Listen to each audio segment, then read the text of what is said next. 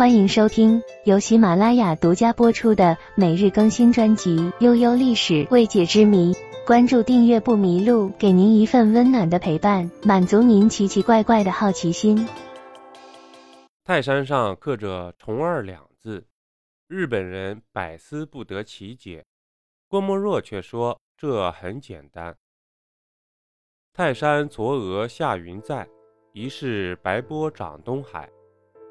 这句诗出自李白《早秋善赋南楼愁斗公衡》。泰山作为一座巍峨高山，其必然有着山的自身意义。古时候，众多的文人骚客们坚信着“读万卷书，行万里路”，在饱读诗书的同时，也从不停下脚步，试图一览祖国的大好河山。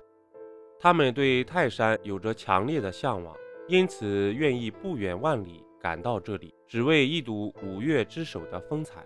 因为他们的到来，泰山上拥有了许多文学作品，其种类丰富。既有感慨抒情，也有豪言壮语，而在这之中，有一处题字让人印象深刻，一度成为谜团，无人能解开。在泰山背部有一处石刻，上面没头没尾地写了“重二”这两个字，它的作者是光绪年间的一个才子刘廷贵，他所写下的这两个字难倒了一众文人墨客。直到我国的文学大家郭沫若先生看到并且破解后，我们才了解了其真正含义。郭沫若本名郭开珍，四川人。他在文学领域有着很深的造诣。在上世纪五十年代末的时候，日本有学者专门前往泰山，对上面留下的众多石刻进行研究。而在看到“重二”两字的时候，一众日本学者都百思不得其解。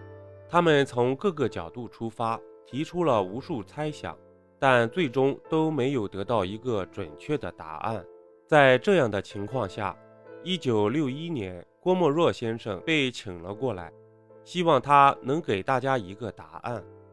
郭沫若不负众望，在看到“虫二”的时候，他笑了。随后向大家解释道：“这是繁体的‘风月’去掉了边框，所以应当是‘风月无边’的意思。”这个解释让大家恍然大悟。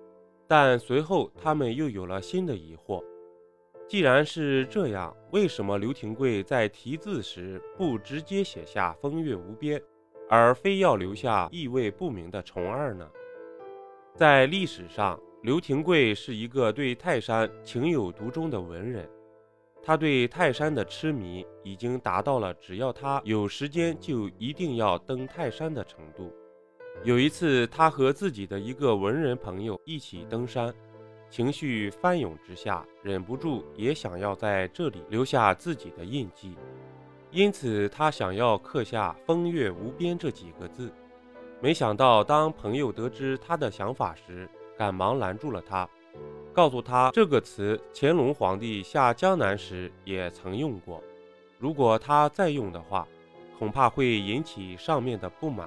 刘廷贵深觉有道理，于是他灵机一动，将“风月无边”四字改为了“重二”，既没有失去他原本想要表达的意思，又能够使其更加巧妙，让人看到时忍不住赞叹。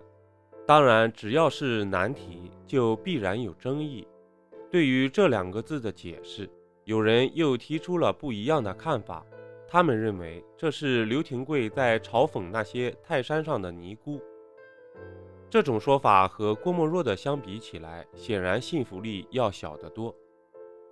毕竟刘廷贵是一个对泰山有着深厚感情的文人，在泰山上题字，他更想要做的。当然是抒情，表达自己的情怀，而不是将此处当做一个发泄之地，用题字来表达自己的不满。泰山石刻重二有何寓意呢？日本人看不懂，郭沫若看见后却笑了。中国文化博大精深，而汉字作为一切文化的载体，当然具有独特的含义。哪怕日本人对中国文化了解再深，也无法感受到我们真正的文化内核。泰山风光之奇伟，历史之深厚，文化之传奇，让其在千百年来都在我国文化领域中占据了重要的位置，成为了我国无可比拟的存在。本集播讲完毕，点个关注，订阅一下哦，下集我们不见不散。